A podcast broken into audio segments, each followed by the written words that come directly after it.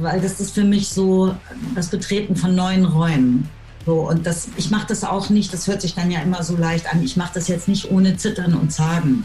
Ich habe da nicht dieses super krasse Selbstbewusstsein oder Selbstwertgefühl, wenn man sagt, ja, ich kann das oder so. Hallo und herzlich willkommen zum Macht was Podcast. Mein Name ist Michael und ich habe heute eine der erfolgreichsten deutschen Schauspielerinnen zu Gast. Nämlich bei Macht was am Mikro gleich Katja Riemann. Euch bekannt wahrscheinlich aus äh, diversen Produktionen wie Der bewegte Mann, Die Apothekerin, Bandits oder insbesondere natürlich die Fuck You Goethe-Reihe, wo sie eine der tragenden Rollen gespielt hat. Wir sprechen über die Branche, wir sprechen über die Erfolgsfaktoren für eine so lange und erfolgreiche Schauspielerkarriere. Wir reden darüber, warum man als Schauspielerin manche Rollen bekommt und manche auch nicht. Ähm, wer zieht da eigentlich im Hintergrund so die Strippen, wer vermittelt wen, wohin etc. Äh, das ist sehr, sehr spannend.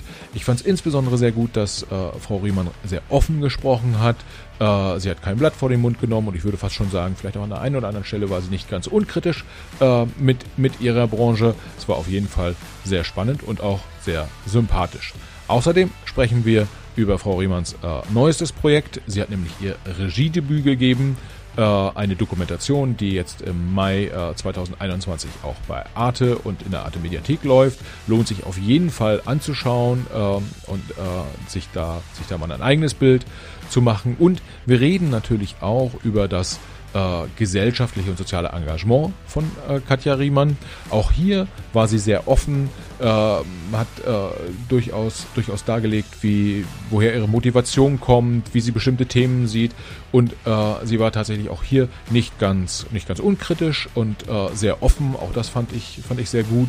Es lohnt sich auf jeden Fall, da mal zuzuhören. Ich wünsche euch viel Spaß. Auf geht's!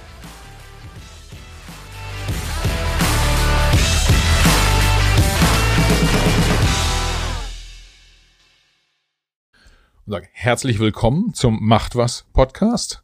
Heute ist zu Gast Katja Riemann. Die muss ich wahrscheinlich gar nicht mehr vorstellen, weil ihr kennt sie alle, liebe Hörer. Äh, ich möchte aber ihr selber nochmal kurz die Gelegenheit geben, erstmal euch Hallo zu sagen äh, und vielleicht zwei, drei Sätze zu sich selber zu sagen. Katja Riemann, herzlich willkommen.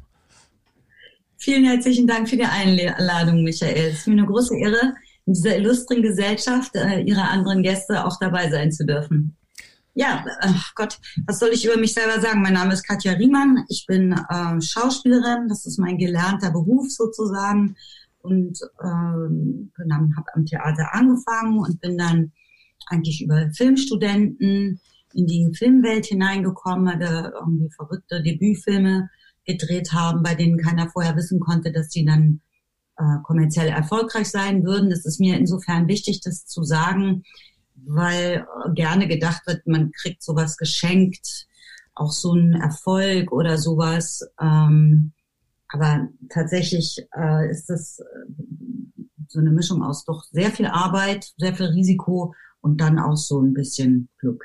Ja. Mehr oder weniger. Ne? Das darf man jetzt nicht vergessen. Nicht alle, die ähm, äh, nicht erfolgreich sind, ähm, sind, äh, sind weniger gute Schauspieler. Und nicht alle, die erfolgreich sind, sind hervorragende Schauspieler. Das gilt aber nicht nur für meinen Beruf des äh, Schauspiels, sondern das, glaube ich, gilt eigentlich für alle Branchen. Ja. Würde ich mal denken. Und ich habe dann halt eigentlich so meine künstlerische äh, Karriere mm, über die vielen Jahre hinweg, wir sagen jetzt mal nicht, wie viele, damit verbracht, mir immer wieder neue Herausforderungen zu suchen, weil ich das einfach spannend finde, mich mit etwas zu beschäftigen, wo ich sage, boah, das habe ich noch nie gemacht, ich habe ganz doll Angst, wie geht das denn jetzt? Wo sind meine Verbündeten, mit denen ich das zusammen versuchen kann? Und so habe ich eben dann äh, Musik gemacht, ein Studioalbum äh, gemacht, einen ganz tollen Produzenten und dann habe ich eine Jazzband gegründet mit großartigen Jazzmusikern in Berlin, wo ich eigentlich bis heute dankbar bin, dass die alle mit mir gespielt haben und war tatsächlich auf allen möglichen Jazzfestivals und so. Ähm, bin auch im Jazzbereich bis heute kontaktet, speziell mit den ganzen verrückten skandinavischen Jazzmusikern. so habe ich halt immer wieder äh, neue Sachen gemacht. Dann habe ich halt ein Buch geschrieben, das ist letztes Jahr herausgekommen, 2020 beim Fischer Verlag. Das heißt, jeder hat, niemand darf. Da geht es um meine humanitäre Arbeit, die ich seit vielen Jahren begleiten darf, ausgehend von meiner Eigenschaft als UNICEF-Botschafterin. Ähm, da muss ich allerdings dazu sagen, diese Idee, ein Buch zu schreiben, ist nicht auf meinem Mist gewachsen, sondern auf dem äh, der Cheflektorin vom Sachbuchverlag Fischer, die mich anrief und sagt, ich hatte so einen Artikel geschrieben für so ein äh, Buchmagazin und das hat, den hatte sie gelesen, hat gesagt, ja, Frau Riemann, vielleicht können wir mal darüber reden. So habe ich dann dieses Buch geschrieben und habe mich da auch ziemlich viel mit rumgeschlagen, weil ich mich eigentlich hauptsächlich damit beschäftigt hatte, Angst zu haben und zu zweifeln. Und darf ich das und geht das und wie und bla. Und dann ist es tatsächlich fertig geworden. Es ist relativ lang geworden. Es sind zehn Kapitel über zehn Länder und zehn Themen. Um ein kurzes Beispiel zu geben.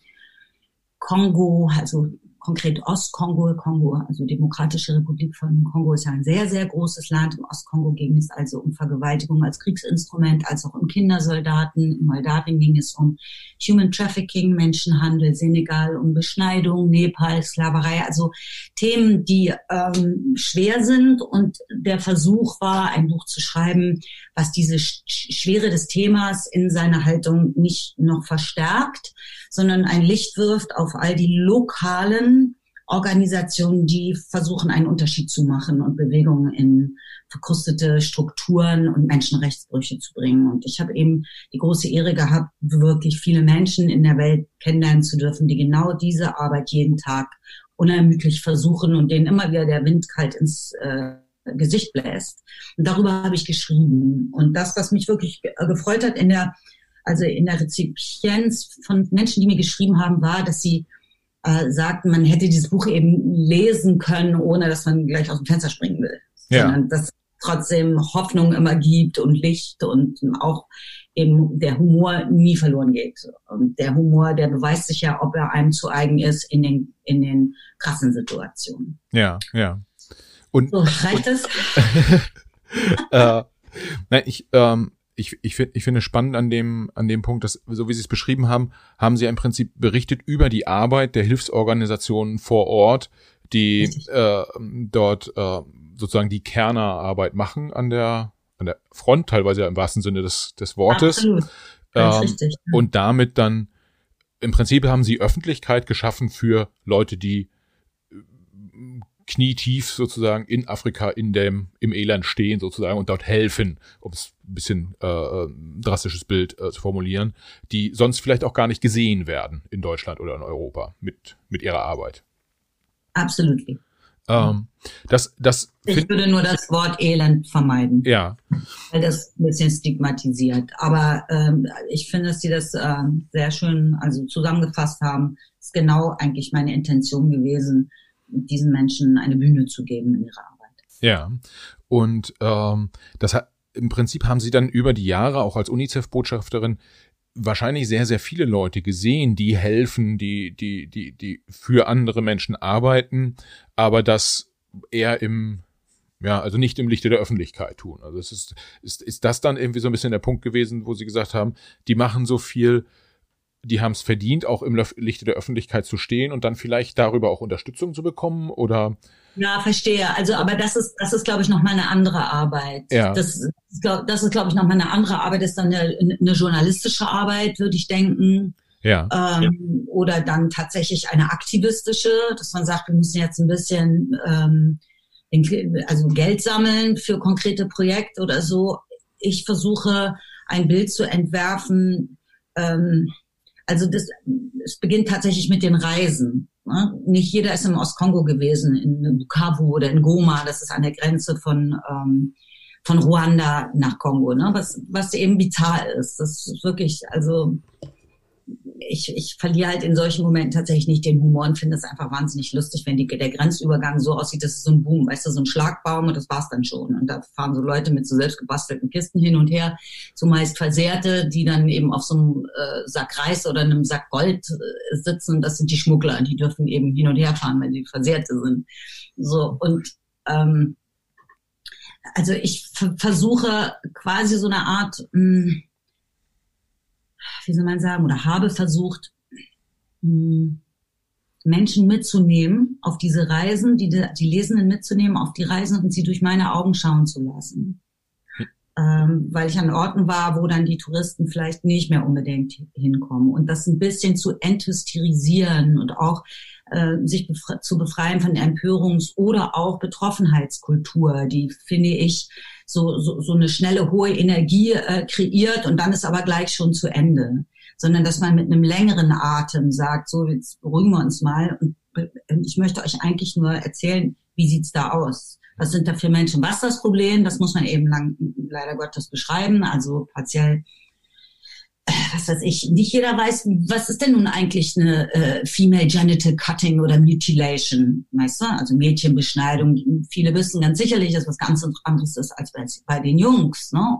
und dass es nicht religiös äh, konnotiert ist und ne, welche Arten es da gibt und was, und jetzt kommen wir aber zu dem Wesentlichen, was gemacht wird, um Bewusstsein zu kreieren. Und das ist eine Tradition. Hm. Ne, und zwar eine Tradition, die keine gute Tradition ist. Es gibt sicherlich schöne, äh, sinnliche Traditionen. Das gehört jetzt nicht dazu. Und so ähm, versuche ich einfach das ganze Bild zu zeichnen, weil, weil ähm, wir natürlich in so einer globalisierten Welt mit so wahnsinnig vielen Menschen und so irre vielen Nachrichten und Ereignissen und dieser Anhäufung von auch von Dingen und von diesem schrecklichen Wachstum. Das muss ja immer alles wachsen, vor allem die Wirtschaft. Und man weiß gar nicht, warum denn eigentlich ein Baum ist ja auch irgendwann ausgewachsen. Ähm, möchte ich so ein bisschen so eine Entschleunigung schaffen, äh, dass man nicht sagt, das ist ein Unrecht und da müssen wir uns alle erheben, sondern, sondern mit dem Atem der Humanitären, die vor Ort sind, die Situation betrachten und erzählen. Und das ist ganz im Ernst ähm, dann eben nicht immer so eine Elendsituation, überhaupt nicht. Wenn ich das, äh, also wenn ich das Revue äh, passieren lasse, was Sie sagen, dieses Thema Entschleunigung äh, kommt mir da sehr in, äh, oder ist da sehr präsent, weil wenn wir uns angucken, egal jetzt auf, auf welchen Themen wir aktuell unterwegs sind, ist ja jetzt, äh, wir sind im April 2020, Corona ist leider Gottes 21. 21 ja, April 2021. äh, so kann man sich im, sind total entschleunigt. so kann man sich im Homeoffice äh, irren. Ähm, ja, also Corona ist schon 13 Monate hier unterwegs, nicht erst einen. Ähm, und äh, es entsteht an vielen Stellen ja Hysterie. Corona ist ein Thema, ähm, äh, der, der Klimaschutz ist ein anderer. Äh, es gibt unterschiedliche, es ist immer sehr eine sehr, sehr heiße Diskussion, die geführt wird an vielen Stellen. Äh, ich persönlich finde Diskussion auch gut, aber den Punkt, wenn ich es richtig verstanden habe, den, den Sie meinen, ist, man muss auch mal in Ruhe drauf gucken und sagen, das sind die Probleme, wie können wir sie lösen äh, und das Ganze sachlich auch angehen, in, in Ruhe, um dann letztendlich aktiv zu sein oder zu werden und die Probleme zu lösen. Habe ich das? Ja, nö, also Entschuldigung, aber ich, ähm, ich würde, ich, ich, ich bin nicht die Problemlöserin. Ja. Das, das, und ich rufe auch jetzt niemanden auf und sagt, ihr müsst die Probleme lösen. Ja. Sondern ich erzähle das, was ich von dem, was ich gesehen habe. Und jede Person kann dann äh, selbst überlegen, was sie oder er damit, äh, also die Person damit anstellen möchte. Ja. Das genau das, was ich jetzt meinte mit diesen mit der Empörungskultur, äh, äh, meinte ich jetzt gar nicht bezüglich Corona, sondern ganz konkret bezüglich äh, Menschenrechtsbrüche oder humanitärer Katastrophen, die oftmals verkürzt dargestellt werden und äh, man sagt, ich weiß jetzt gar nicht, was was ist denn jetzt, also was ist denn jetzt eigentlich in Eritrea oder war, ne, oder jetzt gibt's eine Hungerkatastrophe in Äthiopien oder in Jemen, der vergessene Krieg. Ne? Das sind mhm. jetzt nicht Themen gewesen, über die ich gesprochen habe, geschrieben habe oder so. Aber diese, diese schnelle Meinung, ne, so, hm. so schnell eine Meinung zu haben und etwas zu verurteilen oder zu beurteilen. Hm. Und das finde ich auch wirklich, das ist auch unberufen. Das kann jeder und jede machen, wie er oder sie will. Aber das hat vielleicht mit meinem Alter zu tun, dass ich sage, ich mich interessiert dann tatsächlich irgendwie so so so das ganze Portfolio. Hm. Weißt du, dann, wenn du ein bisschen mehr weißt, dann bist du auch nicht so schnell in dem Urteil. Hm. Hm. Dann bist du auch nicht so schnell äh, in, den, in den Seiten, in dem Schwarz-Weiß oder so muss man es machen und das ist aber schlecht, das ist, ach, das strapaziert mich so. Also wo ich sage dann, ähm, ich möchte mich lieber damit ein bisschen länger beschäftigen und mit den Menschen sprechen und so weiter. Wissen was ich meine? Ja, ja. Das, das ist so. Ich habe jetzt nicht so diese ähm, mh, hm, ach, dieses, dieses Bedürfnis, anderen zu sagen, was sie denken sollen oder was sie jetzt tun sollen oder so. Das, ähm, ich weiß, das fragt man mich öfter mal, was soll man denn jetzt machen? Aber da ist dann vielleicht doch jeder auf sein eigenes Denken zurückgeworfen. Ja. Das ist auch nicht wert. Ähm, eigenes Denken ist ja prinzipiell auch gut. Ähm. Absolut. Zu, zu, zumindest schadet es nicht an der einen oder anderen Stelle. ähm, und äh, also ich, ich finde spannend, dass sie, dass sie sagen, äh, sie schauen halt genauer drauf oder, oder helfen ja auch, indem sie die Informationen liefern, ja auch anderen Menschen genauer drauf zu schauen auf die Themen und äh, sie besser zu verstehen. Und dann am Ende kann dann auch jeder damit machen, was er mit den Informationen auch machen, was er will und seine eigenen Schlussfolgerungen daraus ziehen. Äh, schön ist, wenn er, wenn er dabei nachdenkt. Also aber sie würden nicht sagen, jetzt, wir müssen jetzt hier helfen, wir müssen da jetzt, wir, sondern es, die Nein, das Ding ist, ich gehe halt in die sogenannte, wie Sie es nennen, Hilfe ja. hinein. Also ich versuche das zu vermeiden, das Wort, ja. Ja. weil ich finde, das hat ein bisschen was Postkoloniales. Also ich war jetzt nicht nur in afrikanischen Ländern, sondern auch in anderen, aber gerade auf dem, sagen wir mal, in den Subsahara-Ländern finde ich, hat Hilfe was Postkoloniales ähm, sondern es ist dann im, äh, es ist dann eher die Unterstützung. Also im Englischen sagt man dann wahrscheinlich erst ist, ist der eher der Support oder sowas. Und ich, ich versuche aber genau da reinzugehen, zu sagen, wie, was ist denn das? Was ist denn diese Unterstützung, wenn Leute sagen, ja, wir spenden hier Geld und wir wissen ja mal gar nicht, ob das ankommt? Wo kommt das denn an? Bei welcher NGO. Das ist dann ja eine lokale NGO. Und was machen die damit? Was machen sie jetzt konkret damit? Was wird getan? Wie sieht es aus?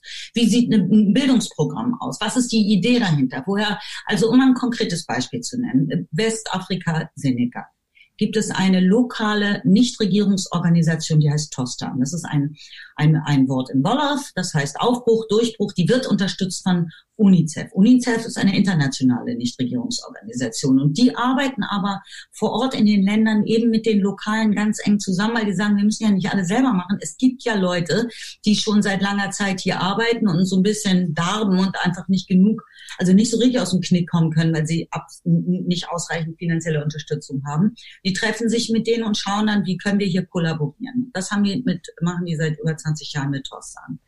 So, ähm, und die haben ein Programm entwickelt, äh, das ist das Community äh, Empowerment Program, Program. Da gehen die in die Villages, in die Dörfer. Es findet nicht in Dakar statt. Es geht über dreieinhalb Jahre. So, jetzt geht's mal los. Man trennt Frauen von Männern weil die Frauen sprechen nicht, wenn die Männer dabei sind. Man trennt die Erwachsenen von den Teenagern, weil die Teenager sprechen nicht, wenn die Erwachsenen dabei sind. Dann sind ganz viele illiterat. Und die Frage ist, ist das Allerwichtigste tatsächlich Lesen und Schreiben? Ist es wirklich am wichtigsten? Was brauchen die Menschen hier, um, ihr, um in irgendeiner Art und Weise ihr, ihr Leben zu reloaden? Ja? Um Skills zu bekommen, um sich zum Beispiel anders aufzustellen innerhalb der Dorfstruktur. Management, Organisation, Hygiene, Sexualkundeunterricht. Äh, äh, All diese Dinge machen in dem Fall eher Sinn als ABC. Hm. Hm. Und ich durfte das selber bezeugen, habe gesehen, wie ein Toster, also es ist kein Tosterndorf, es ist ein Dorf, in dem äh, alle Bewohner halt diese, diese, dieses Programm gemacht haben, was übrigens in den Dörfern äh, gemacht wird, von Menschen, die aus der Region kommen, was mit sprachlichen, mit sprachlicher Argumentation zu tun hat. Und ich habe den großen Unterschied gesehen. Das ganze Dorf war komplett organisiert, anders gebaut, es war blitzblank, alle hatten eine Latrine gebaut, alle hatten ihr Wasser abgedeckt. Das heißt, dadurch wurden schon ganz viele Krankheiten eliminiert. Hm. So, und dann, und das wird, das wird, äh, da wird gearbeitet ganz oft mit den Menschenrechten. Und wenn man sagt, jeder Mensch hat das Recht auf Wahl oder auf Arbeit, sagen die Frauen plötzlich, warte mal kurz, ich auch? Das war mir nicht klar. Wie sollst du für etwas eintreten, wenn du nicht weißt, dass du das Recht dazu hast? Wenn du quasi in der Gewohnheit schaukelst, dass das für dich sowieso nicht in Frage kommt.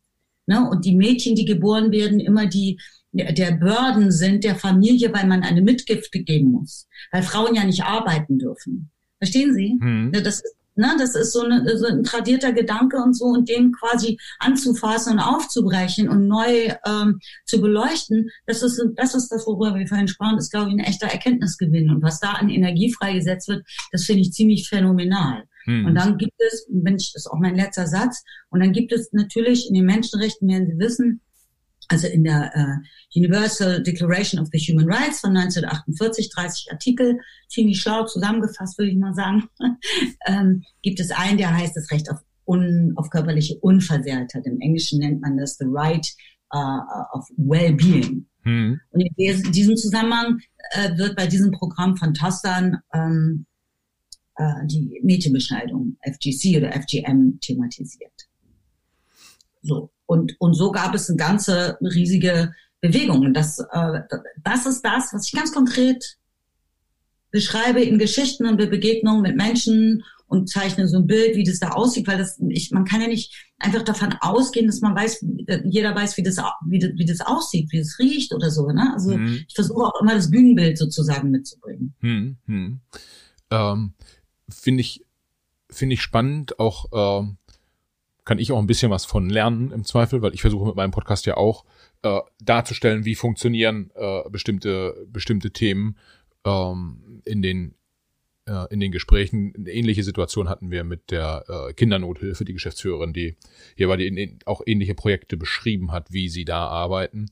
Ähm, und tatsächlich ist es manchmal so, dass wenn man da genauer drauf schaut und sich ein bisschen ähm, äh, detaillierter anschaut, man einfach besser Zusammenhänge erkennt und versteht, wie, wie Themen wirken oder wirken können. Äh, und da ist dann auf jeden Fall ein Erkenntnisgewinn da. Das kann, kann ich aus eigener Erfahrung bestätigen, dass das, dass das so ist.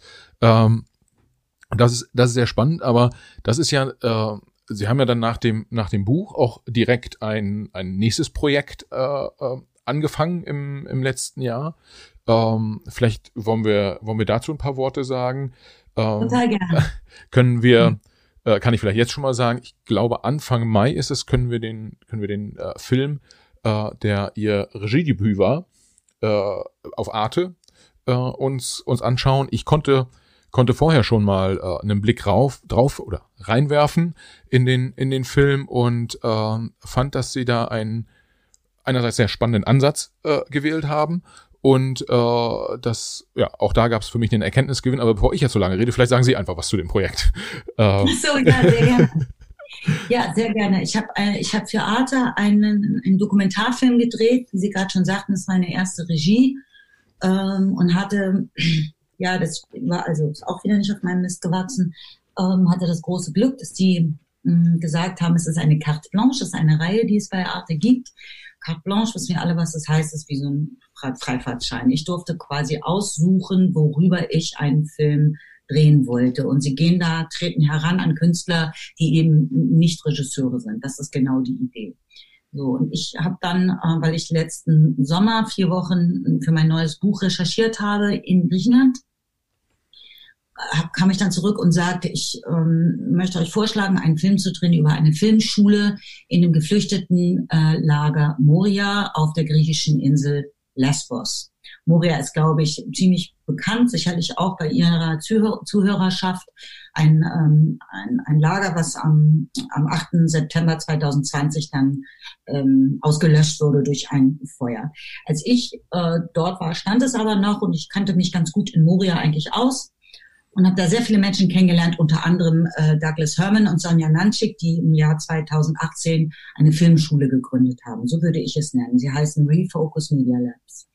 Und ihre, die Studierenden werden unterrichtet, also mit verschiedenen Techniken, umzugehen mit Foto- und Filmkamera, mit Schnitt, mit Ton, ähm, mit Storyboarden, mit Vorbereitung, Film, Nachbereitung etc. Ja. Ähm, es sind äh, sowohl Mädchen als auch Jungs, was ziemlich interessant ist, wenn man bedenkt, dass viele Leute gerade jetzt aus Afghanistan kommen. Hm. Nicht selbstverständlich. Vor allem ist es nicht selbstverständlich für die Mädchen. So, die Jungs sind da ziemlich cool mit umgegangen. Also in, in, insgesamt seit 2018 gab es, glaube ich, sind die Leute aus zwölf verschiedenen Ländern dort gewesen. So und ja, und dann bin ich im November halt wieder hingefahren mit meinem wunderbaren Team und dann haben wir diesen Film gedreht. Hm, hm. Der heißt And Here We Are. Das ist eine Filmschule in Moria, weil nicht unbedingt jeder ähm, weiß, dass es da eine Filmschule gibt. Man weiß immer nur, da gibt es ganz viel Misery. Ja. ja und quasi so, wie ich eben auch versucht habe, mein Buch zu schreiben, dachte ich, ähm, ich versuche das mal so ein bisschen konkreter zu machen ähm, und äh, zu erzählen, was es da eben auch an Chancen gibt. Und zwar mit dem Gedanken, dass wenn du in einem Geflüchtetenlager bist, hält das Leben ja nicht an. Die Zeit geht ja trotzdem weiter. Du kannst dich ja nicht freezen. Hm. Was tust du den ganzen Tag? Ja, und das ist natürlich in dem Moment, wo man sich beschäftigt mit etwas, das, ähm, das einen physisch und, und, und mental in irgendeiner Art und Weise die Situation, in der es jetzt, der man jetzt leben muss, äh, in der man der entfliehen kann, ja, am besten Fall seine eine Leidenschaft entdeckt oder die, die man sowieso schon hat, ausüben kann, dann ist es überaus hilfreich und sehr gesund, weil ja viele Menschen dort unter Depressionen leiden, wie viele wahrscheinlich. Genau. Und darüber habe ich meinen Film gedreht. Hm. Und der ist jetzt fertig und ab dem 1. Mai äh, ist er in der Arte Mediathek zu sehen. Äh, was ich spannend fand an dem, also da waren viele Themen spannend, Eins ähm, war unter anderem äh, sozusagen ihr Wechsel, ihr persönlicher Wechsel von vor hinter die Kamera. Da würde ich aber gern, ja. gern später nochmal noch mal drauf eingehen, äh, wenn wir vielleicht auch da nochmal über ihre künstlerische Arbeit äh, ein bisschen tiefergehend äh, sprechen. Was ich aber auch äh, sehr interessant fand, äh, gerade dieses über Themen berichten, äh, äh, wie Sie es vorhin geschildert haben. Äh, in dem Film kam ja, ich ich glaube, so ein, zwei Szenen darf man erzählen, ne? Da macht, äh, da gucken die Leute dann trotzdem. Ähm, Natürlich. Äh, Auf jeden äh, Fall. Das, äh, da, dort wurden ja auch diese Filmschüler interviewt und ähm, wenn ich es richtig verstanden habe, war in der ersten in der ersten Schulklasse sozusagen, da war ein Mädchen äh, dabei und dann in der späteren Klasse waren dann auch mehr, weil einfach dieses äh, äh, das Vorbild sozusagen gewirkt hat und dann mehr Frauen und Mädchen sich getraut haben, finde ich insgesamt einen spannenden Punkt, weil äh, ich persönlich glaube, dass Role Models halt gebraucht werden, egal wo. Ähm, äh, und, und dass äh, ja, irgendwie äh, Männer und Frauen halt sich gleichmäßig immer trauen sollten, möglichst. Äh, was ich aber auch interessant fand, äh, war sozusagen, dass sie mit dem Film meiner Meinung nach zwei Kosmen quasi beleuchtet haben. Einmal so einen Mikrokosmos, die Filmschule äh, in sich, die sie, die sie begleitet haben und, und äh, äh, erklärt haben, auch dann über den Film, wie funktioniert das, welche Wirkung hat das auf die Schüler, wobei hilft, wird ihnen geholfen, äh, was lernen die dabei. Ähm, aber im Prinzip wurde diese Filmschule dann ja auch zum Sprachrohr des Camps, äh, weil am Ende ja. des Tages keine externen Journalisten mehr in das Camp konnten wegen des Corona-Lockdowns und dann sozusagen die Filmschüler über das Camp berichtet haben. Das ja. war ihnen das vorab schon so klar und haben sie das so oder hat sich das in der, in der Arbeit ergeben dann, dass sich das so, äh, dass sie das so rausarbeiten konnten? Ja, ich, ich wusste das. Warum? drei Tage bevor das Camp abbrannte, hm, habe ich die Insel verlassen. Ich war quasi bis zum 6. September in, oh, hier arbeitet jemand dazu, war ich in Moria und dann brannte das ab und ich war dann quasi, als alle auf der Straße waren, sehr eng mit sehr vielen Aktivisten in Kontakt. So und habe das so ein bisschen verfolgen können, was was dort bei Refocus auch gepostet wurde. Aber dass wir das in diese Struktur gesetzt haben, dass die äh, Studierenden, die eigentlich Fiction-Filme drehen wollten von einer Minute Länge, plötzlich äh, zu etwas wurden, was eigentlich gar nicht die erste Intention war. Das, das haben wir, das hat sich jetzt hier so ergeben, dass wir da äh, das herausarbeiten konnten. Und das äh, fand ich eigentlich ziemlich beeindruckend, muss ich sagen. Ja. Ähm, das wird ja, also der ihr Film sozusagen bringt ja bringt Öffentlichkeit in die äh, auf das auf das Camp, Ähm, die, die Filmschule selber hat auch schon Öffentlichkeit äh, auf, das, auf das Camp gebracht und sie, sie machen da ja auch weiter.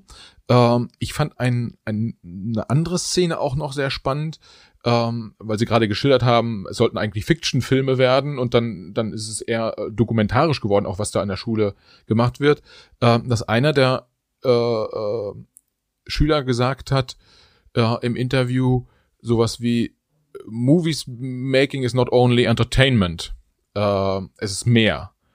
Und ja. ähm, das ist so, da würde mich auch ihre Perspektive drauf interessieren, also dass sie das unterstreichen, da gehe ich fest, fest von aus. Äh, aber was ist es noch mehr? Ähm, educational, äh, ähm, es, vielleicht sagen Sie einfach, wie Sie das einschätzen. Was ist Film ja, für Sie? Fall, ja, das, also in dem Fall jetzt bei, bei meiner Doku geht es jetzt gar nicht darum, was, was Film für mich ist, sondern ich wollte den Studierenden quasi die Bühne geben, über Film zu sprechen, um ähm, um sie von dem Stigma auch zu befreien ähm, des Geflüchtetenstatus. Das, weil, weil es ja die Menschen, die sich dann sammeln, mehr oder weniger in einem Camp, die werden dann zu Geflüchteten. Und das sind, die haben ja nicht mal mehr irgendwie eine Nationalität sozusagen. Und das gibt so eine negative Konnotierung erstaunlicherweise von Geflüchteten. Und darum sage ich, die Gespräche, die ich führe, führe ich mit Studierenden, weil das ist, oder Schülern und Schülerinnen, weil das ist es, was sie sind, zu dem Thema, zu dem ich jetzt hier gerade arbeite. Und ähm, was mich so gefreut hat, ist, dass da über, überaus kluge Sachen gesagt wurden von den jungen Menschen. Und warum sollte es auch nicht so sein? Hm, hm. Ja, weil ähm, der ähm, den, den Sie jetzt gerade zitiert haben, das ist Yasser, der ist 17 Jahre alt, der kommt aus Afghanistan. Ich glaube, es ist ein totaler Überflieger, er ist, glaube ich, so ein Hochintelligenter, wie der äh, Filme analysiert. Wir konnten ja jetzt nicht alles in den Film tun, aber der hat dann mir so einen kleinen Vortrag gehalten über zehn Minuten über die drei verschiedenen äh, Layers in Quentin Tarantino-Filmen. So, also der kennt alle, der kennt wirklich einfach alle Filme. Ich hatte ihn dann irgendwann gefragt, hast du eigentlich Parasite gesehen? Und dann guckt er mich so ganz lange an und sagt, it's a masterpiece. Und erklärt mir dann warum und erklärt mir, erzählt mir dann gleich noch fünf anderen koreanischen Filmen. Und das, das ist das, was mir wichtig war, dass ja jetzt da nicht äh, junge Menschen hinkommen und sagen, wir gucken gerne Filme und darum machen wir jetzt hier diesen Kurs. Hm. Sondern das sind Leute, die, das sind junge Menschen, die da hinkommen und sagen, uns interessiert das tatsächlich fundamental. Weil mein Ansatz, einen Film zu schauen, ist nicht der, dass ich entertained werden möchte, was überhaupt unberufen wichtig ist. Das ist eine Unterhaltungsbranche. Aber der Ansatz, wenn du äh, so ein ähm, junger Mensch bist, der Regisseur vielleicht werden will, ist natürlich nochmal ähm, äh, zu schauen, was können wir transportieren durch Filme, weil wir ja so eine hohe Multiplikation haben. Hm. Ja? Hm. So. Und, und wie kannst du quasi, das sagt er auch selber, wie kann man eben mh, Geschichten verpacken, die äh, gut zu schauen sind, aber trotzdem eine, eine andere Dimension quasi mit sich bringen. Hm, hm. Und äh, wenn Sie ähm, vielleicht kurze Zwischenfrage, wenn, wenn Sie Filme schauen, äh, ja. hab, haben Sie da auch immer so noch mal so ein, den weg vom puren Entertainment. Ich glaube, irgendeinen amerikanischen Star habe ich mal sagen hören, dass er gesagt hat, das, was ich mache, ist, sind irgendwie ähm, äh, das sind Popcorn-Filme ähm, und, und, und gut ist sozusagen.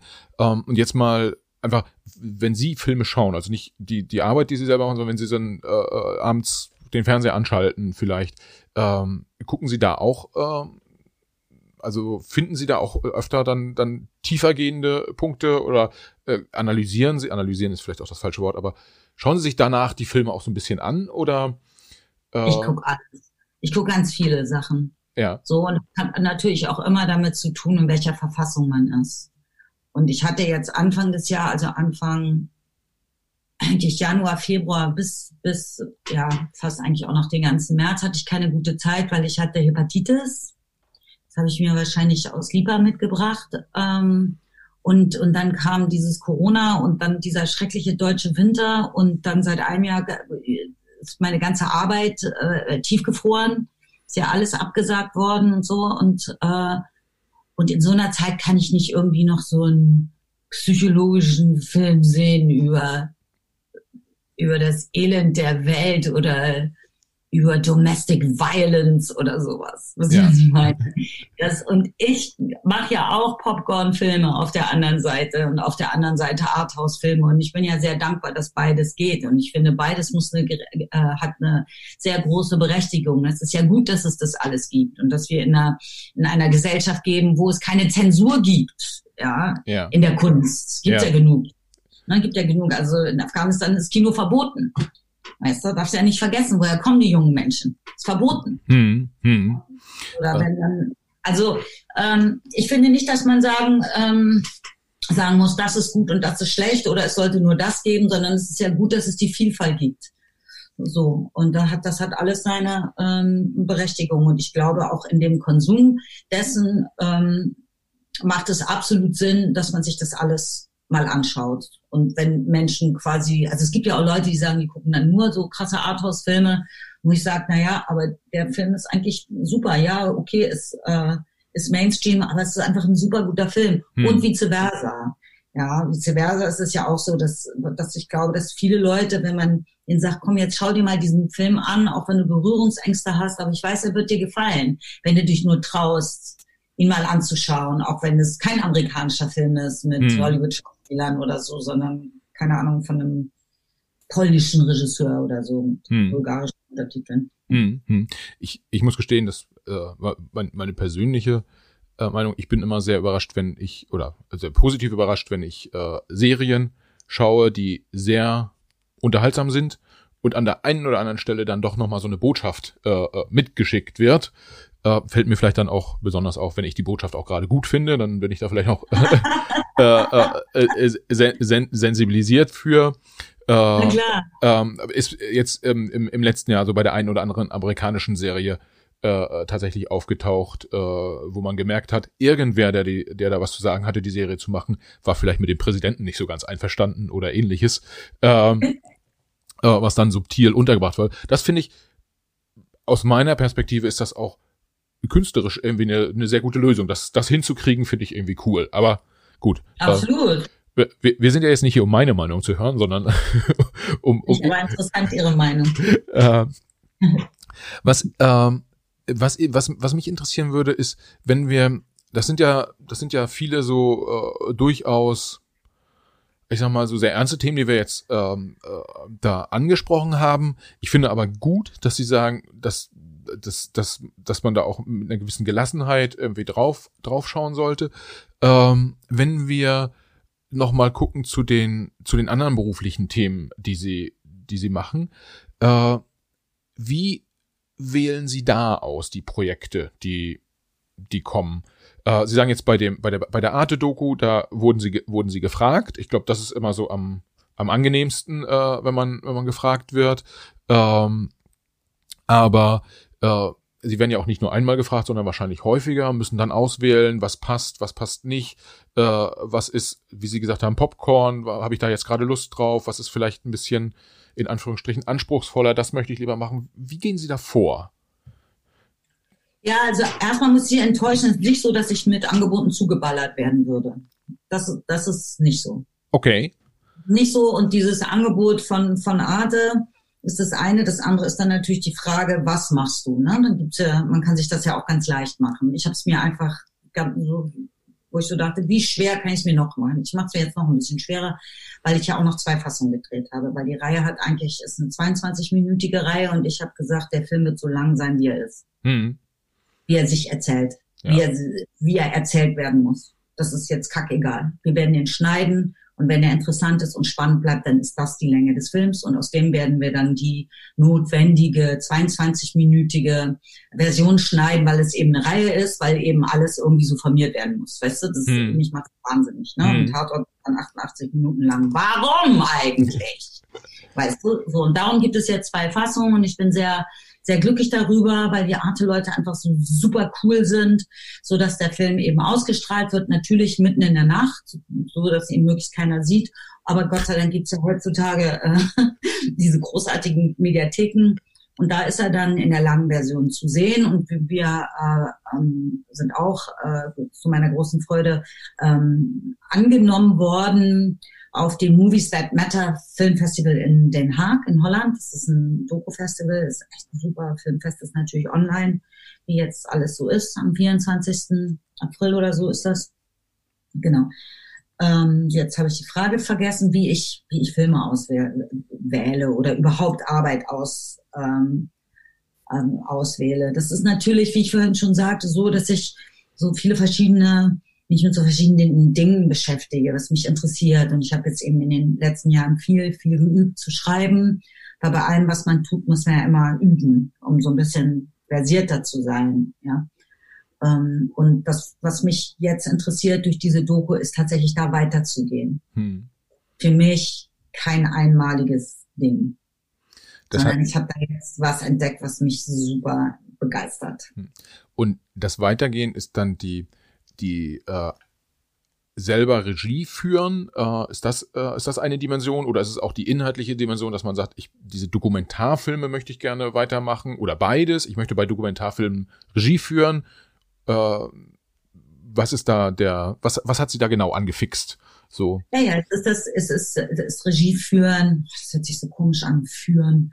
Also ist ähm, das Machen oder das Inszenieren von Dokumentarfilmen oder so. Also es ist jetzt so plural, das hört sich jetzt zu groß an. Also ganz konkret, ich habe mal, ich habe ein Exposé geschrieben für meinen nächsten Dokumentarfilm. Hm. Und ich habe tatsächlich jetzt, äh, also die Vorbereitung war super krass durch, das war wirklich durch diese Lockdowns und äh, alle möglichen Unbilds, die ich hatte, dann auch mit Kameraleuten, dann ist ja der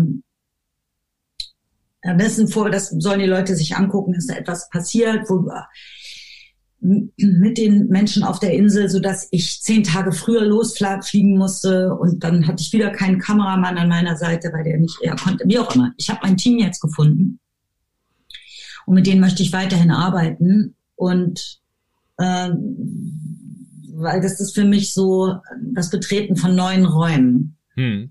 So, und das, ich mache das auch nicht, das hört sich dann ja immer so leicht an, ich mache das jetzt nicht ohne Zittern und Zagen. Ich habe da nicht dieses super krasse Selbstbewusstsein oder Selbstwertgefühl, dass man sagt, ja, ich kann das oder so, sondern ich bin sehr dankbar, dass ich da begleitet werde von Leuten, die mich dann zwischendurch auch beruhigen können, weil die sind erfahrene Dokumentarschaff Dokumentarfilmschaffende.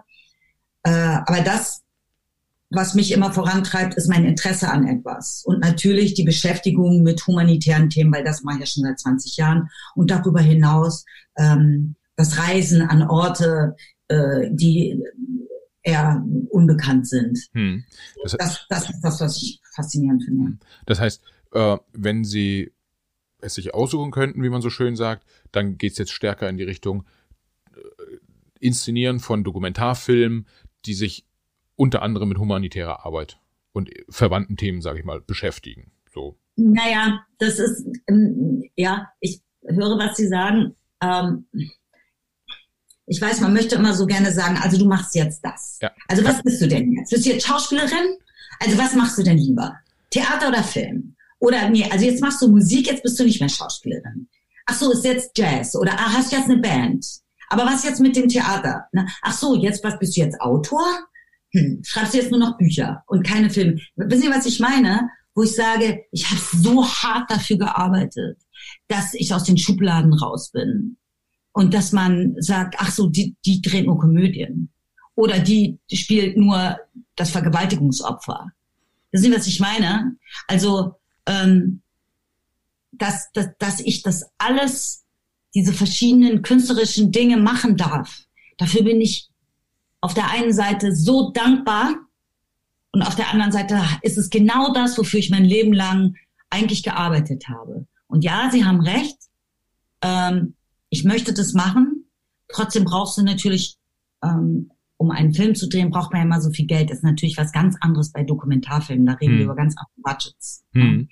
Ja, wir auch so, wir sind ja nur zu dritt plus meinen großartigen Produzenten, der bleibt aber zu Hause. Die arme Sau. Ähm, so, das muss man ja gucken. Du musst ja erstmal die anderen Leute überzeugen. Das ist dann ja jetzt für mich auch das erste Mal zu sagen, bei beim nächsten Ding sage ich Ihnen jetzt mal nicht, um was es geht. Ähm, müssen wir jetzt erstmal Leute überzeugen, die sagen, ah, das ist ein interessantes Thema. Hier kriegt ihr einen Scheck, damit ihr es machen könnt. So, aber das möchte ich gerne mit in mein Leben integrieren. Zusätzlich zum Theater, spielt Theater kann ich jetzt gerade nicht spielen. Mein Theater, das Gorki Theater in Berlin, ist ja äh, tiefgefroren seit November. Alle meine Konzerte sind ausgefallen, alle meine Lesungen sind ausgefallen. So, hm. ja, muss ich mir wieder was Neues ausdenken.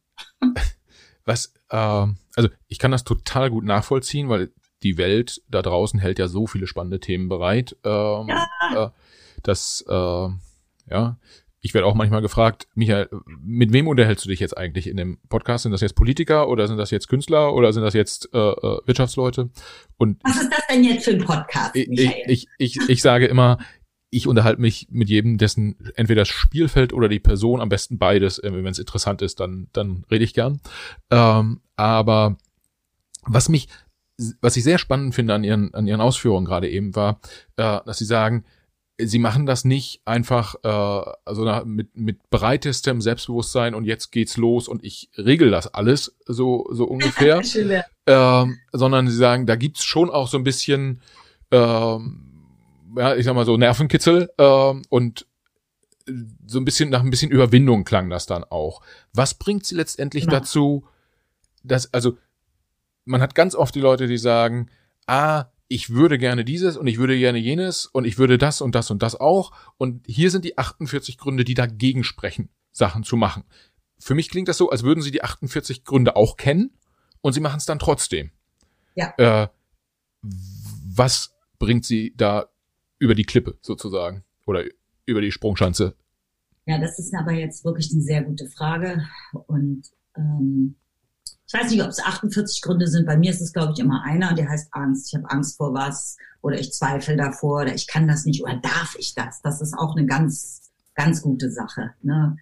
Andere können das ja auch viel besser und so, weißt du? Und dann gibt's wie, ne, wie heißt das, Prokrastinieren oder sowas? Dann gibt's so Sachen, wo man sagt, jetzt muss ich das machen und ich kann es einfach nicht machen. Ich kann es nicht machen. Hm. Ich krieg's nicht, diese E-Mail nicht geschrieben. Ich, ich schaff's nicht.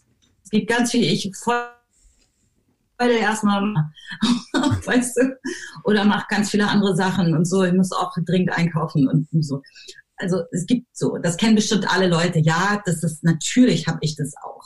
Und dann gibt's aber so einen Moment, wo man sagt, ich konnte es nicht können. Ich konnte es jetzt einfach. Und dann gibt's aber einen Moment, wo man sagt, jetzt habe ich irgendwie so eine innere Stärke und die Traute und jetzt mache ich das einfach. Wham! Und schreibe dann diese E-Mail oder keine Ahnung, jetzt mache ich die vierte Runde Untertitel, bis ich verrückt werde oder so. Aber ich kann eins sagen, das, ähm, das ist eine Botschaft jetzt, obwohl ich überhaupt kein Botschaftsmensch bin.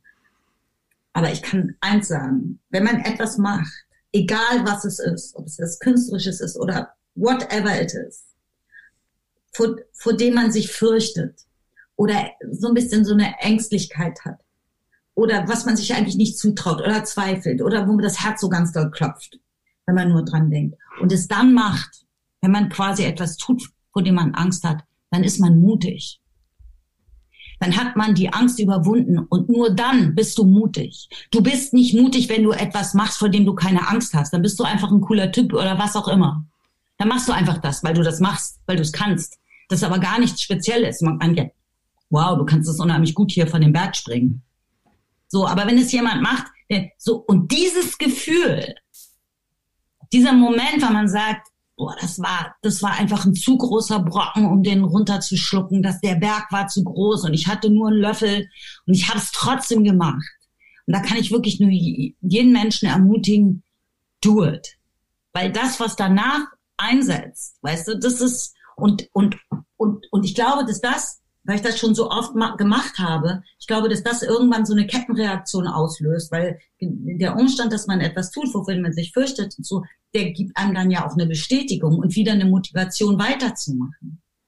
Wissen Sie? Ja, das heißt, äh, man überwindet den Punkt und baut damit quasi Selbstbewusstsein auf und äh, vielleicht verschiebt man diese Angstschwelle auch ein Stück weit nach hinten äh, und kommt damit in den Modus, dass man einfach mehr Sachen macht und sich öfter und auch dann kommt bei mir noch dazu, das ist dann, äh, das ist glaube ich nicht so allgemeingültig wie das, was ich gerade sagte. Bei mir kommt natürlich dazu, dass ich ja jetzt auch schon ein bisschen älteres Semester bin, obwohl ich das jetzt wirklich sehr ungern sage.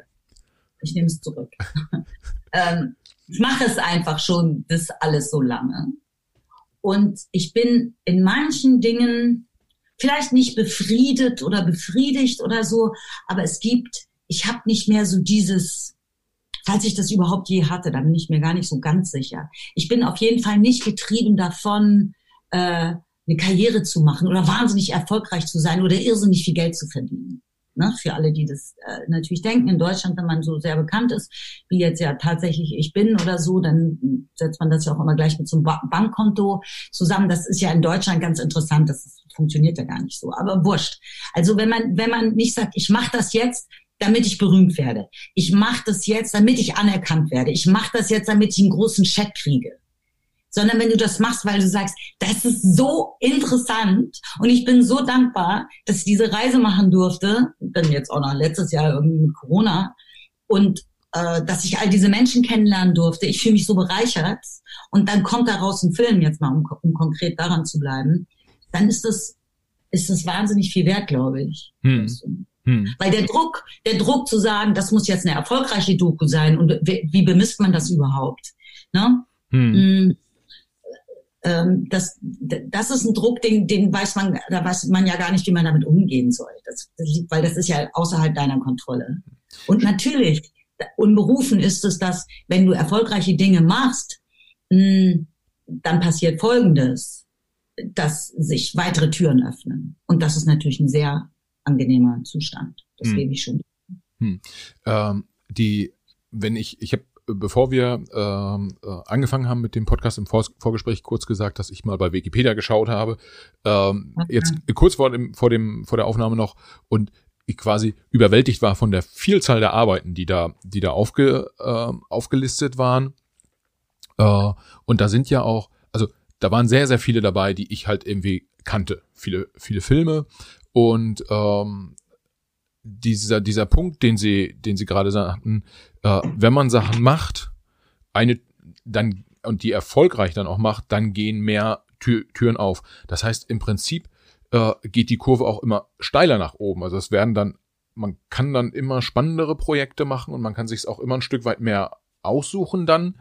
Ähm, oder ist es eher so, dass, weil Sie vorhin auch sagten, ist jetzt nicht so, Sie würden mit Angeboten überschüttet werden, sozusagen, dass bei den spannenden Themen man doch schon auch immer noch mal wieder drum kämpfen muss, dass man in Anführungsstrichen immer. den Job dann kriegt auch.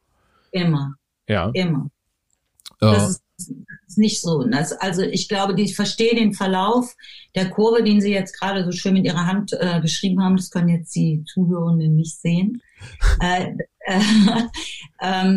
das könnte sein. Bei mir ist das jetzt tatsächlich nicht so gewesen. Das hat ein bisschen damit zu tun, äh, wofür man sich entscheidet, was man was man machen will, beziehungsweise was man eben, wo man sich entscheidet, ist irgendwann nicht zu tun. Hm, hm. Das habe ich ja jetzt. Und ich habe zum Beispiel nicht das gemacht, wenn man sagte, ja, das, also, Gott, wie sage ich das jetzt, ohne irgendjemandem auf die Füße zu treten?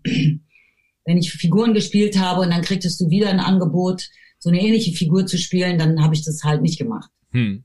Auch wenn man wusste, das ist jetzt ein fetter Produzent, Bernd Eichinger oder so, das ist ein Hochbudget. Und ich sag, warum soll ich das machen? Das habe ich ja schon gemacht. Hm. Ne? Dann, dann bist du wirklich fixiert in der Kiste. Sondern mich haben eigentlich immer wieder so, also das scheint, glaube ich, nur, dass das so, dass das irgendwie so linear verlaufen ist. Ich muss bis heute vorsprechen und ich muss bis heute um, um die Figuren jetzt gerade wieder extrem ringen. Hm.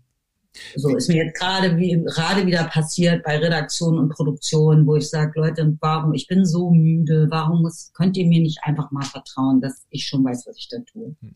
Wie wie funktioniert das dann so ein also ich wäre, wenn ich jetzt so eine äh, äh, Schauspielerin suchen würde und dann wenn Mensch irgendwie äh, gut, jetzt bin ich auch kein Regisseur und wahrscheinlich würden auch viele Leute aus der aus ihrer Branche sagen, ich hätte keine Ahnung. Aber äh, wenn ich jetzt so gucke, äh, das das geht irgendwie beim beim äh, bewegten Mann äh, los quasi in meiner in meiner Erinnerung.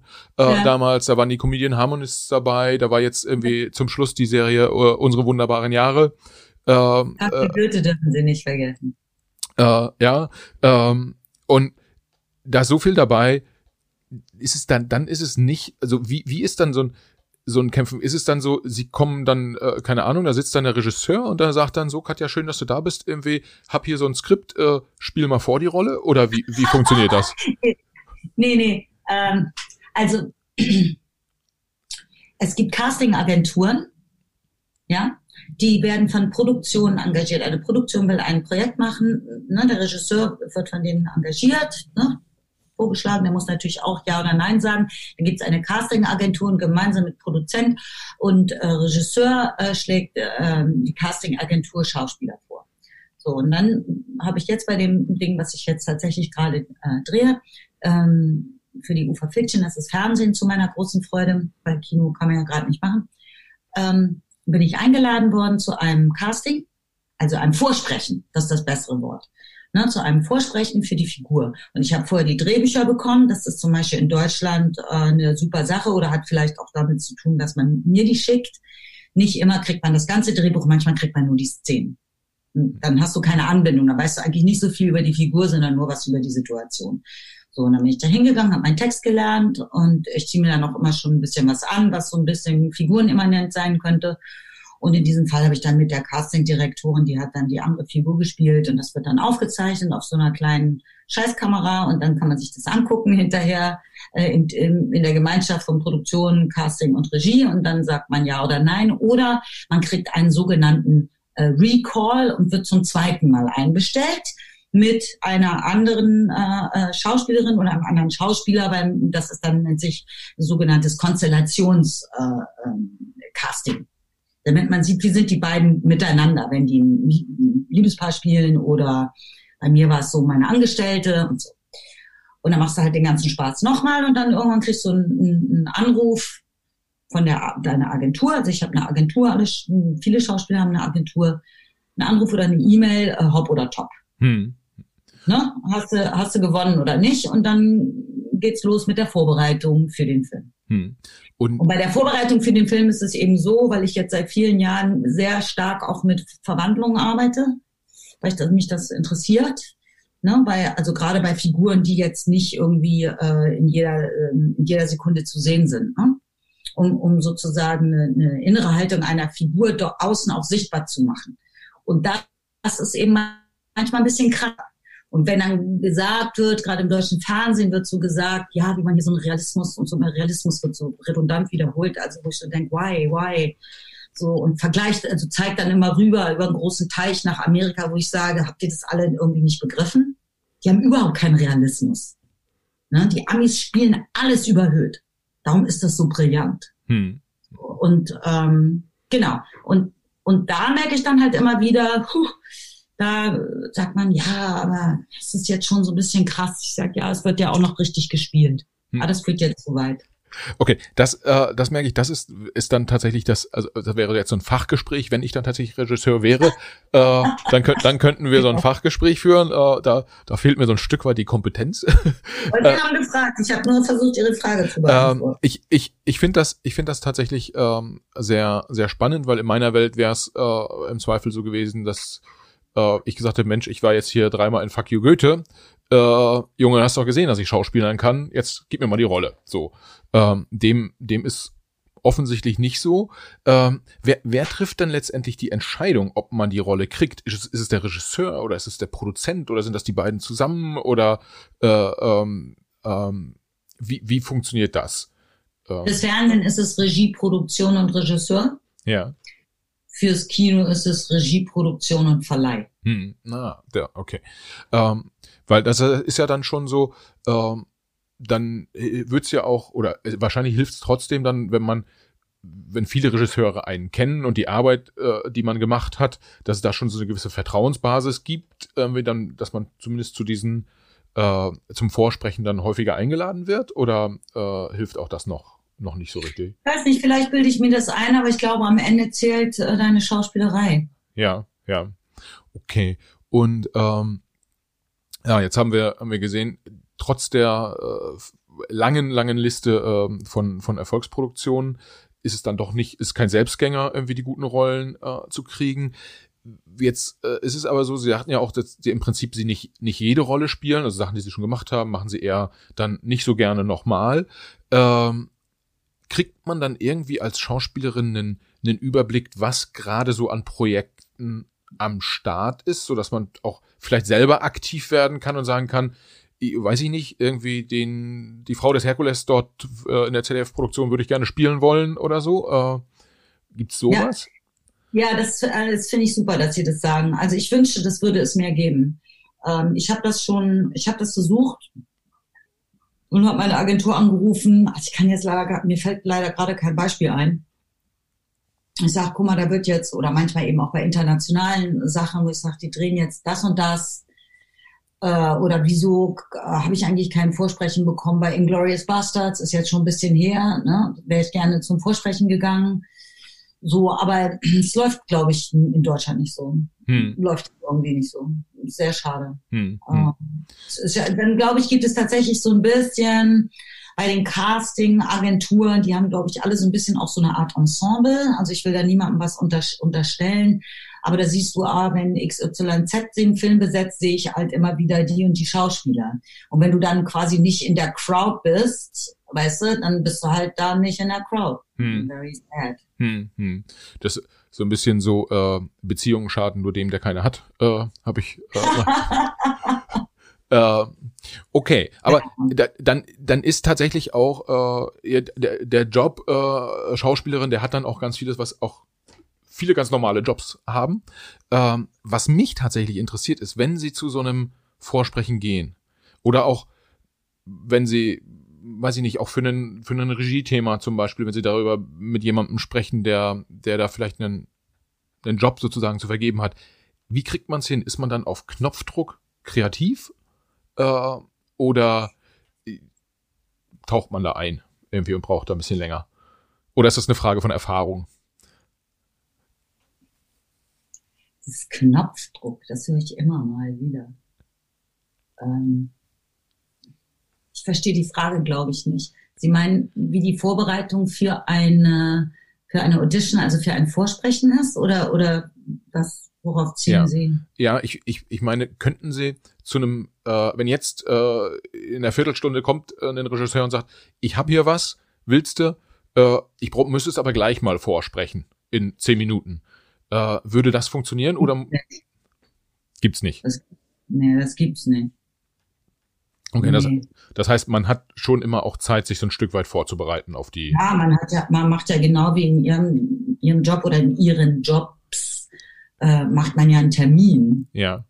Das ist ja nicht, wir sind ja nicht irgendwie so äh, Hippies, wir Künstler, weil sie irgendwie so sagen, ey, willst du bei mir auch mal mitspielen? Das ist ja alles das ist ja, verstehen Sie, einen Film zu drehen, das ist ja, das ist ja so krass. Das, ist, das sind ja so viele Leute, so viel Vorbereitung, das ist so generalstabsmäßig oder wie heißt dieses Wort, wird das vorbereitet und durchgeführt. Verstehen Sie, weil hm. ja auch so Geld da immer dran hängt. Hm, hm. Oder kannst du nicht mal einfach irgendwie, es gibt die krassesten Pläne, die Leute sitzen, sitzen nur an den Drehplänen hm. überhaupt einen Drehplan, Plan, Drehplan, Drehplan zu, äh, zu, zu bauen oder die Schedules, die Disposition, die, also die Arbeitsblätter, was am Tag gemacht wird und so, das ist schon, das ist schon ziemlich beeindruckend, finde ich, wie, wie die das machen. Also ähm, und es gibt natürlich andere Formen auch vom Vorsprechen.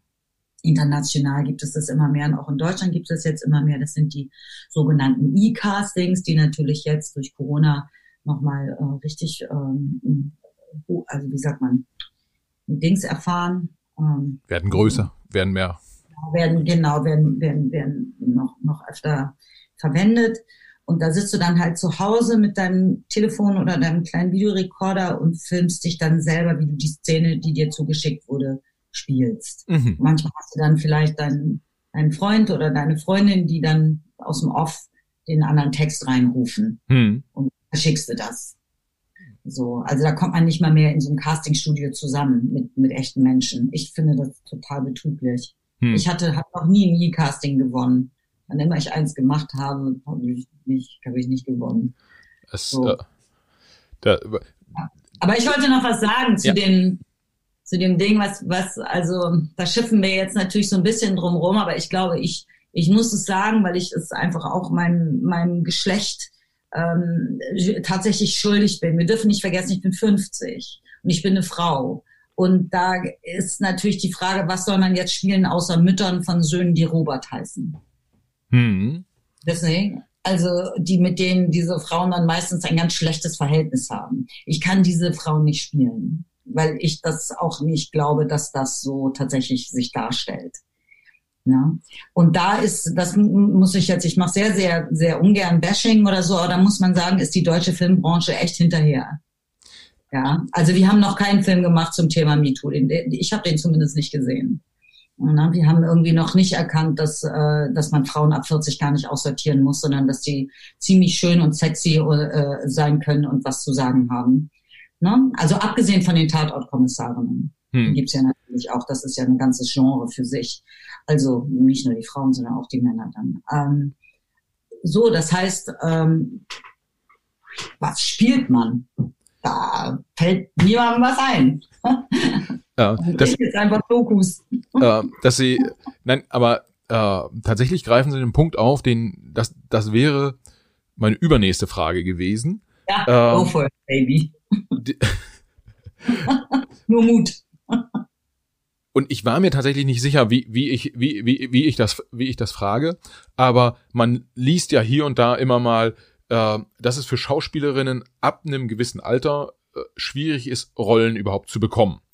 Und äh, in meiner Welt ist es so, viele Filme ähm, äh, bilden ja quasi zumindest Ausschnitte aus dem Leben ab. In abgewandelter Form, in extremerer Form, wie auch immer. Aber es sind ja oft Ausschnitte aus dem Leben, wie es sein könnte, vielleicht in der Theorie. Und da spielen ja alle Geschlechter und alle äh, äh Alter, also Altersformen. Generation. Alle Generationen, genau. Äh, spielen ja in diesen Leben mit. Deshalb wird mir nicht einfallen, wie eine 40, 50, 60-jährige Frau rein rational betrachtet schlechter Jobs kriegen kann ähm, als äh, als eine Frau, weiß ich nicht, unter 30 oder so. Ähm, aber ich sehe wahrscheinlich irgendwie den Punkt nicht und oder oder die Filme bilden tatsächlich nicht dieses das Leben ab, wo alle Generationen und alle Geschlechter drin sind. Ähm, weil sonst müssten, sonst dürfte es so nicht sein, oder? Ähm, und ich gehe fest davon aus, dass es so ist, wie sie, wie sie es schildern, weil äh, das ist ja jetzt nicht das erste Mal, dass das Thema auf, äh, aufs Tableau kommt sozusagen. Und ich frage mich, woher es kommt. Warum ist das so? Also ich beschwere mich da gar nicht. Ich bin da, weißt du, da muss ich muss da leise sein, weil ich habe eben äh, immer Jobs und sagen wir mal in, dem, in der Welt des Arthauses spiele ich ja nach wie vor Leading Ladies oder sowas. Aber sie, sie, sie sehen es ja. Also es ist die Frage, äh, wer, wer trägt den Film? Ne? Von wem ja. wird ein Film tragen?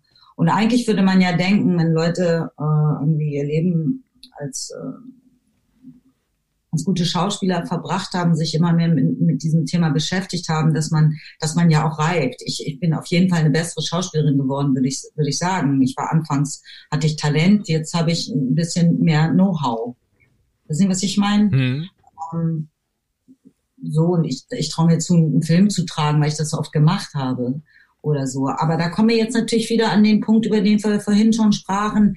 Ähm, was verkauft sich? Und es ist natürlich wichtig, äh, ähm, kommerziell erfolgreich zu sein im Kino, weil es so teuer ist. Ne? Und darum teilt, teilt sich das dann eben am Ende doch zwischen äh, Mainstream und Arthouse, so wie es sich auch in der Musik zwischen E und U-Musik hm. teilt oder klassische Musik und Pop, wie auch immer du das nennen willst. Hm. So, also ich glaube, letztlich hat es, letztlich hat es damit also zu tun, was erzählen wir für Geschichte. Und das fand ich sehr schön, was Sie da gerade gesagt haben. Dann ist kranken wir natürlich an einer Sache oder die Kranken ist ein falsches Wort. Es, es gibt es einen Fakt, hm, dass äh, natürlich äh, der wiedererstarkte Feminismus oder die Sichtbarmachung von Frauen, äh, das ist ja jetzt eigentlich ganz neu in der Welt. Hm. Und jetzt 2016 durch MeToo äh, nochmal verschärft. Ne? Und jetzt durch das Gendern in der Sprache etc.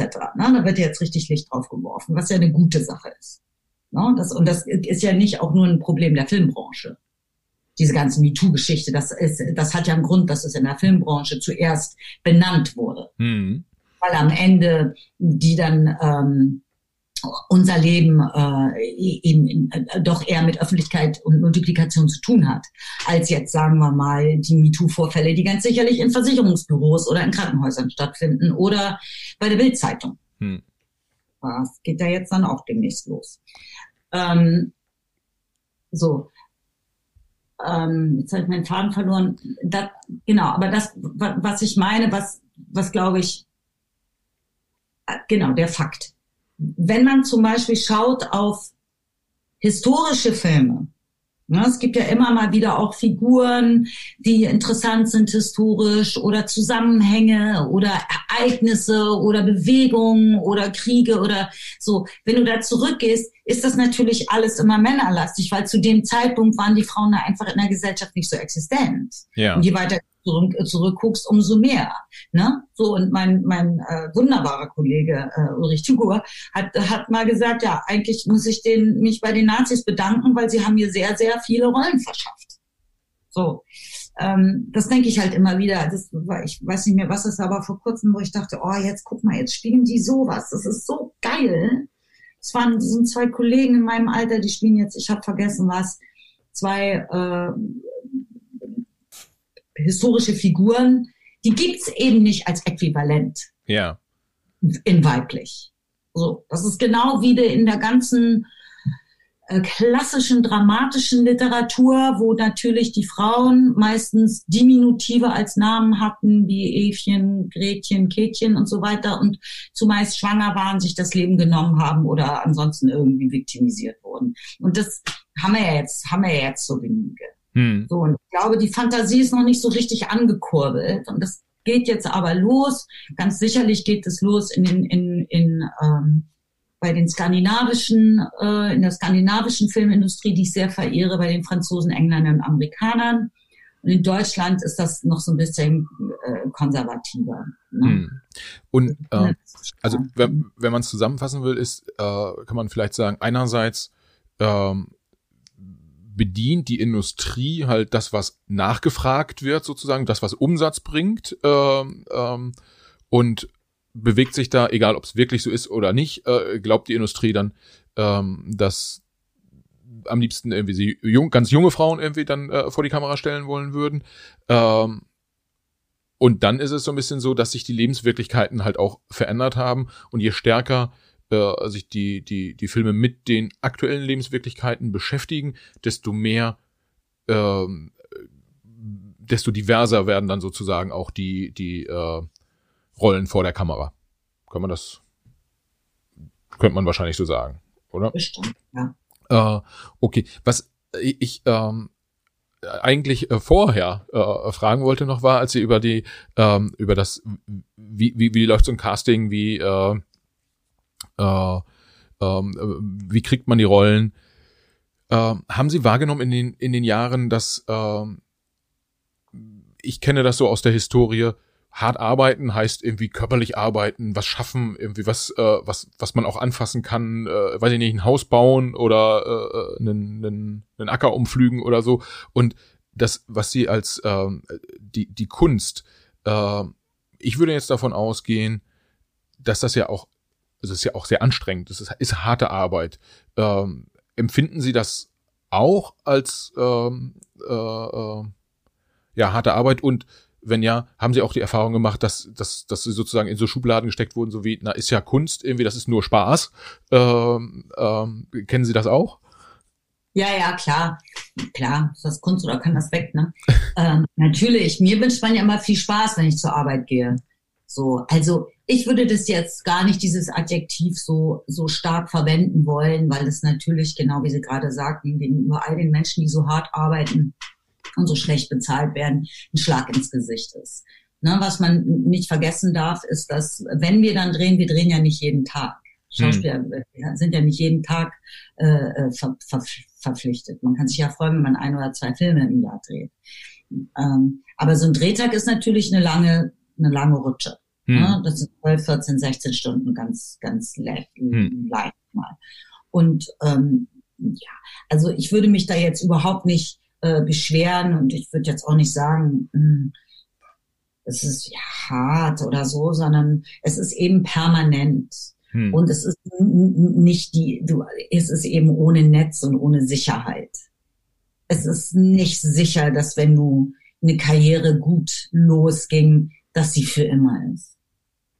Weißt du, das ist was anderes, wenn du irgendwie, ich habe keine Ahnung, mit was kann ich das jetzt vergleichen und sagst, jetzt hast du einen Arzt, bist du Arzt und das hast du irgendwie eine geile Praxis. Keine Ahnung, ich will mich jetzt nicht in irgendwas verstricken. Also es ist hier nichts für die Ewigkeit, sondern, sondern es, es hat diese Permanenz an etwas zu arbeiten und, und ich glaube, man darf auch nichts generalisieren, weil die Schauspieler sind natürlich oder die Filmschaffenden sind alle unterschiedlich und für jede und jeden sind, sind andere Dinge wesentlich, weißt du? Hm. Und ich kann, kann jeden verstehen, der oder die äh, eine Reihe annimmt oder ähm, also eine Krimiserie oder whatever, was dann über viele Jahre geht, weil, weil man drei Kinder hat. Hm. Weißt du? Also, das ist doch, ist doch, ist doch klar, weißt du. Ähm, vielleicht dazu Harald Schmidt, der ja ja auch geschauspielert hat, aber lange seine Abendshow äh, gemacht hat. Wo ist der eigentlich? Wo ist denn Harald? keine Ahnung, ich will, ich hätte ihn gerne mal hier im Podcast, also falls er es hört, ja. äh, gerne mal eine E-Mail schreiben. äh, gehen raus. äh, aber der hat ja mal sowas gesagt wie, äh, ich weiß hier, was ich kann. Und äh, ich sitze hier in meinem, in meinem Fernsehstudio und mache die Talkshow und hier bleibe ich auch so lange sitzen, bis sie mich an den Füßen voraus raustragen. Aber äh, das ist ja gar nicht so. Nee. Er ist doch gar nicht rausgetragen worden, er ist doch er, rausgegangen. Er, er hat er hat's dann nicht so gemacht, aber das war das war im Prinzip so ein bisschen so die komplett gegenteilige äh, äh, Perspektive auf den auf den Kunst, Kunstberuf als das, was sie machen, wenn sie sagen, möglichst viele unterschiedliche Themen, aber ich habe verstanden, so ein bisschen ja, Regelmäßigkeit gibt Harald, auch Sicherheit. Ja, aber ich glaube, Harald, also hm, ist auch, sagen wir mal, hm, wie sage ich das jetzt ganz vorsichtig, ist, glaube ich, in so einer finanziellen Sicherheit. Ja. Weißt du? Der, der, der muss auch, ob er jetzt rausgeht oder rausgetragen wird, ähm, der kann auch nächstes Jahr seine Miete bezahlen. Ohne dass er jetzt dieses Jahr eine Show macht. Ja. Da, davon, da, davon, oh. da, davon würde ich ausgehen. Ja, das ist ja nicht bei jedem ja. so. Ne? Wir wissen ja auch, after all ist es ja dann auch ein, ein Beruf für Brot und Butter und so hm. und Kinderkleider. Und es ist ja auch so, dass äh, vielleicht, wenn man von der allerersten Riege deutscher Schauspieler absieht, äh, das, was dann in der, in der zweiten, dritten Reihe kommt, wenn man das so einordnen kann, jetzt einfach vom, vom kommerziellen Erfolg her, äh, dass die weit davon weg sind, ausgesorgt zu haben? Ich glaube, es sind vier Prozent, die wirklich gut, äh, vier Prozent von Schauspielern in Deutschland, die gut von ihrem äh, Job leben können. Okay. Ich glaube, es sind vier Prozent. Okay. Und dann gibt es, glaube ich, so zehn Prozent, die okay leben und äh, und dann äh, jetzt, ich weiß es nicht, ich wusste es mal, wie viele es, wie viele es sind. Es sind, glaube ich, 40 oder 60 Prozent, die so richtig einfach super strugglen. Ja. Das dürfen wir nicht vergessen. Es, also so. Äh, ich glaube, das würde ich mal so stehen lassen. Das ist ein, ist ein, ist ein Statement äh, in die Richtung und äh, macht, und Fakt. Ähm, und, und, und es nimmt auch ein bisschen Glamour aus der aus der Perspektive. Mhm. Äh, tatsächlich, ich habe noch äh, zwei Fragen, die ich gern noch loswerden äh, möchte. Okay. Wir, wir sind schon so ein bisschen unterwegs, habe ich gesehen. Äh, ja. ähm, das, die würde die würd ich ganz erledigt. Äh, die, die, äh, die, die würde ich gern nochmal stellen. Wir, wir haben jetzt äh, in den letzten Jahren ähm, sind ja die Streaming-Dienste äh, sehr sehr erfolgreich geworden.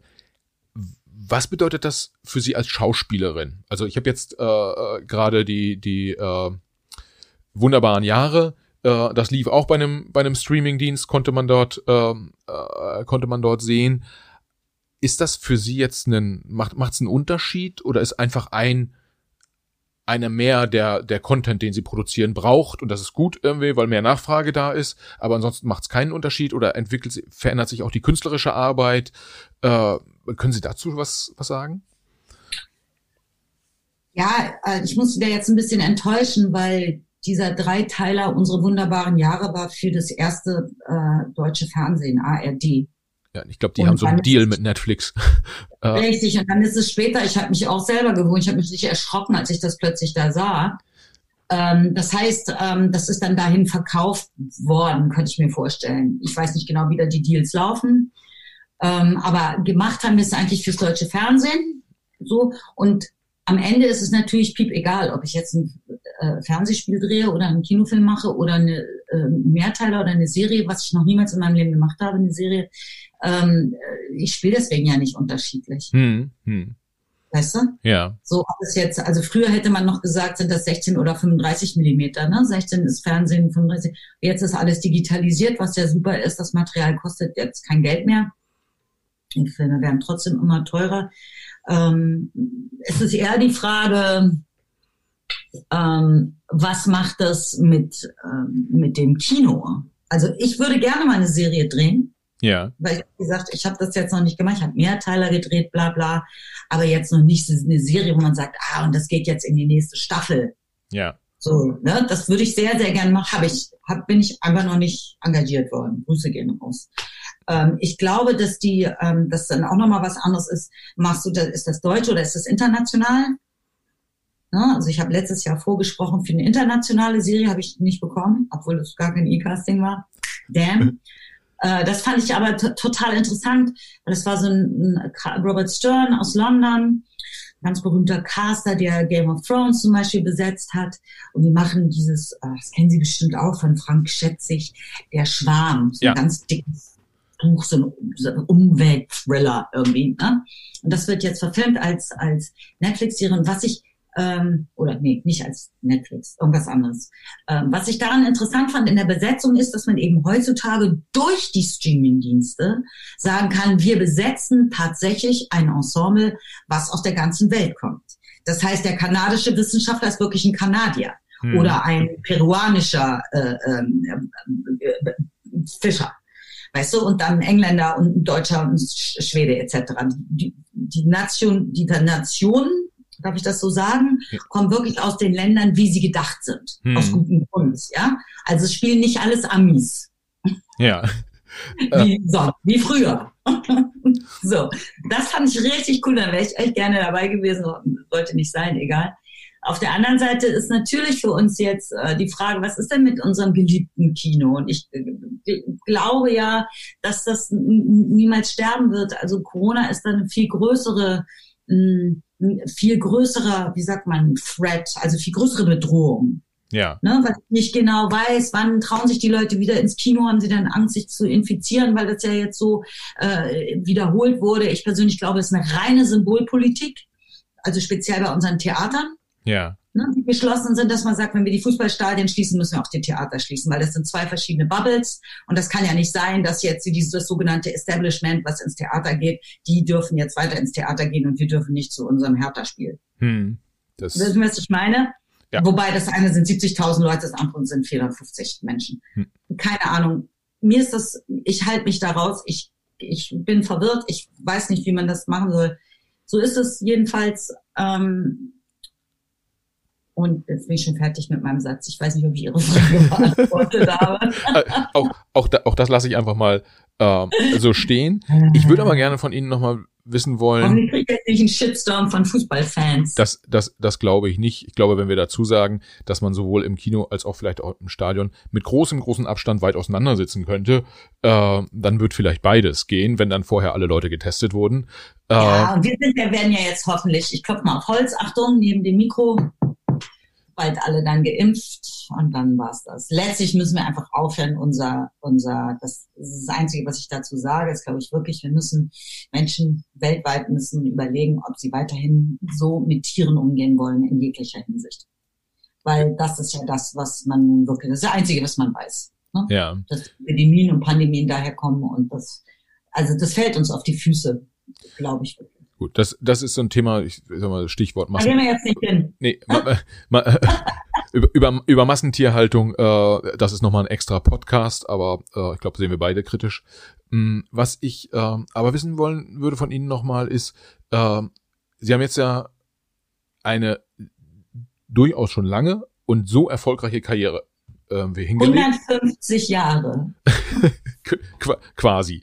Ähm, jetzt habe ich gelernt, es läuft nicht von allein, äh, also immer noch nicht von allein, um es mal so zu, so, so zu formulieren. Aber was waren denn so die, warum ist da jetzt tatsächlich so eine lange, so erfolgreiche Karriere draus, äh, draus geworden? Ähm, Weil ich immer Angst hatte. Und ich trotzdem. Angst, dass es nicht weitergeht. Sie, sie hatten Angst und haben trotzdem gemacht. Oder sie hatten Angst und haben deshalb gemacht. Und das, also, das klingt tatsächlich plausibel. Nee, Auch. aber ich kann, ich kann, ich kann noch so ein paar Sachen äh, sagen. Da werde ich auch sicherlich irgendwann, wenn ich dann wirklich alt bin, mal drüber schreiben und auch vielleicht sogar meinen Namen nennen, wer weiß es. Aber ich hatte Berufsverbot. Also ich habe gekündigt am Theater, weil das einfach so schrecklich war. Ähm, so, darum bin ich froh jetzt über das, was auch partiell in den Theatern passiert, weil ich habe das eben alles erlebt als ganz junge Frau, diese ganze, diese ganze, ähm, wie soll man sagen, Umklammerung in Angst und Druck, die ausging von ausschließlich Männern. Ähm, so, da ist es gut, dass dann Umdenken stattfindet. Ich habe das alles erlebt und ähm, da gab es kein MeToo. Ähm, da bin ich weggegangen. Da bin ich vom, das zweite Mal auch vom Theater weggegangen, weil ich sah, die wollten mich nicht, aber Filmstudenten hatten Bock mit mir zu arbeiten. Dann habe ich jahrelang eben bei einem Fernsehsender Berufsverbot gehabt. Dann später, also bei einem öffentlich-rechtlichen, später bei einem Privatsender. Dann hatte ich, wurde ich von einem äh, Verleiher nicht mehr engagiert, weil der irgendwie das nicht in Ordnung fand, dass ich mh, meine Loyalität zu einem Regisseur. Also das, ich bin dann halt immer wieder da weggegangen, wo ganz offensichtlich ich nicht bewillkommnet war. Ja.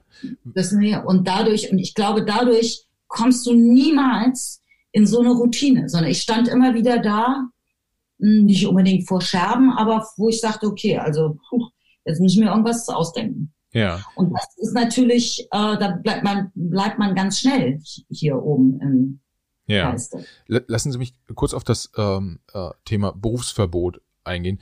Ähm, Berufsverbot meinte in, in dem Sinne, der Sender oder der Verleiher, der wollte dann einfach nicht mehr mit Ihnen arbeiten, weil, Ja.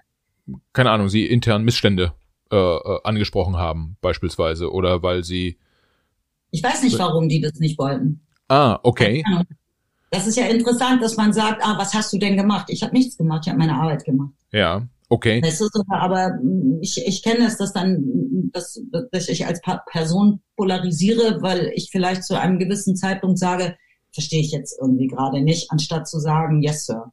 Ja, okay. Das heißt, das, und Berufsverbot heißt ganz konkret, äh, äh, dass ich Jobs hatte und Regisseure mich anriefen und sagen, wir wollen, dass du das, dass du das spielst, Hauptrollen, aber der Sender will es nicht. okay. Das, ich weiß nicht, vielleicht ist das nicht, nicht, nicht korrekt äh, äh, als Berufsverbot, weil ich will niemandem auf die Füße treten, der jetzt aus dem ehemaligen äh, Osten des Landes kommt oder sowas. Aber es war so, dass ich Jobs hatte und der Sender hat es quasi äh, äh, ja nicht erlaubt, Ja, dass ja. ich Und- ausführe. und- Weiß ich nicht, wie man es sonst nennen sollte. Und, und das kam öfter mal vor, offensichtlich. Ja, Ja. und das wissen was, das ist natürlich wahnsinnig schwer. Ich sage das jetzt so äh, scherzend, äh, schleudere ich das hier so raus, aber das ist natürlich wahnsinnig schmerzhaft und extrem demütigend. Und man, man, man, man, man stellt seine ganze Person in Frage. Aber ich kann Ihnen andererseits sagen, ich bin froh, dass ich sowas erlebt habe. Und das, ähm, ähm, weil man das tatsächlich überleben kann. Ja, ich, ich komme nochmal auf diese lange, äh, hochkarätige Wikipedia-Liste zurück. Ähm, Ja. das wäre äh, Nicht googeln. nee, Würde, nee, würde es niemals tun. ähm, die, die, die, die Jobs, die da drin stehen, waren ja schon äh, super. W- Wenn, wenn die anderen dann auch noch alle geklappt hätten, äh, Nein, Ja. alles cool. ähm, dann, dann wäre es nochmal noch mal toller gewesen. Aber ich glaube, ich, ich, ich, ich verstehe den Punkt und äh, ähm, das klingt so ein bisschen ähm, Es ging nicht um den Job, verstehen Ja, Sie? Es ging nicht genau. um den Job, es ging nicht die Liste und dann noch einen weiteren äh, Punkt zu addieren, sondern Ja. es ging um den Umstand, dass, dass einem oder dass mir ganz konkret das passiert ist, wiederholte Male. ja, So. Und das ist natürlich auch ein wahnsinniger Machtmissbrauch. ja, Ne? Man kann ja auch, man kann ja auch miteinander sprechen und es ist auch die Frage, wie, äh, wie, wie lassen sich andere Leute korrumpieren und an welchem Zeitpunkt äh, findest du Solidarität? Und meine Solidarität für andere Leute ist dadurch extrem geschult worden, weil Ja. ich weiß, wie sich das anfühlt. Ja. Und wenn ich, wenn ich sehe, dass jemand keine Stimme hat oder sich nicht traut zu erheben, dann bin ich an der Seite dieser Person und sage, du kannst nicht sprechen, aber ich kann für dich sprechen. ja. Worauf ich, Verstehen worauf ich hinaus wollte, war, dass sie trotz der Widerstände so eine coole Karriere gemacht haben. äh, ist eine. Ja, vielleicht aber auch gerade, Michael. Das wissen wir jetzt nicht. Ja, Weil, auch. Das kann, die, die Perspektive, glaube ich, kann man, kann man an der Stelle auch haben. Ähm, Finde ich, ja, ist, ist spannend und glaube ich, kann man auch einfach so stehen, stehen lassen. Äh, äh, ja, dann. Fertig. Fertig. äh, sagen Sie mir noch, was ist das nächste Projekt, was Sie gerne machen wollen würden? Und dann entlasse ich Sie von dem Mikrofon sozusagen. Ich bin jetzt in dem äh, Endspurt äh, für meine Doku, ne, weil das jetzt auch zum Filmfestival geht und dann gesendet wird. Und ich freue mich darauf, auch über ähm, Gespräche mit Kollegen von Ihnen. Also möchte mich nochmal bedanken, dass ich das hier vorstellen durfte. Das wird mich jetzt noch ein bisschen äh, in, äh, in Anspruch hoffentlich nehmen. Und dann ähm, werde ich versuchen, meine nächste Doku, ähm, für meine nächste Doku ein Budget zu bekommen. Außerdem arbeite ich an meinem nächsten Buch. Das kann ich aber nur dann machen, wenn ich wieder reisen darf.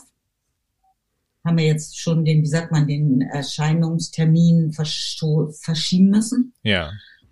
So, ich freue mich darauf, wenn mein Theater wieder, wieder aufmacht. Ich lerne gerade schon einen Text, dass ich den nicht komplett vergesse. Ja, also ich, ich ähm, beschäftige mich mit, mit Dingen und ähm, merke aber, dass meine Priorität bei den Menschen liegt, die ich liebe, mit denen ich lebe.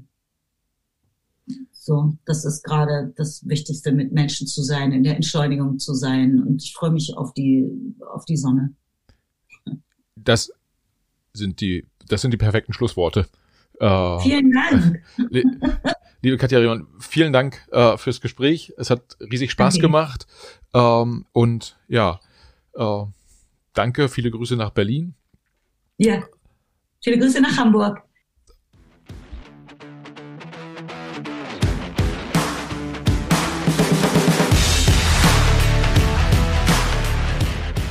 Ja, das war der Podcast mit Katja Riemann. Ich hoffe, ihr hattet Freude beim Hören und äh, habt vielleicht auch den einen oder anderen Erkenntnisgewinn mitgenommen. Wenn ihr bei der nächsten Macht was Folge wieder mit dabei sind, freuen wir uns natürlich ganz besonders. Äh, bis dahin könnt ihr uns oder möchtet ihr uns vielleicht abonnieren auf den unterschiedlichen Podcast-Plattformen, auf denen ihr so unterwegs seid. Das können ja Spotify sein, Apple Podcast, Overcast oder äh, Podimo, wo auch immer. Wir freuen uns auf jeden Fall, wenn ihr uns dort abonniert und direkt mit der nächsten Folge wieder am Start seid. Ihr könnt uns auch über die äh, ja, Plattformen wie Facebook, Twitter, LinkedIn, Instagram und Co. Äh, Anregungen, Tipps und auch Kritik geben, sozusagen. Wir freuen uns, wenn ihr mit uns in Kontakt tretet und ja, äußert doch einfach mal auch äh, ein paar Gästewünsche. Wir versuchen das dann möglich zu machen und äh, versuchen die Leute dann hier zu uns ans Macht was Mikro zu holen. Wir freuen uns auf jeden Fall, wenn ihr das nächste Mal wieder dabei seid. Bis dahin, ciao.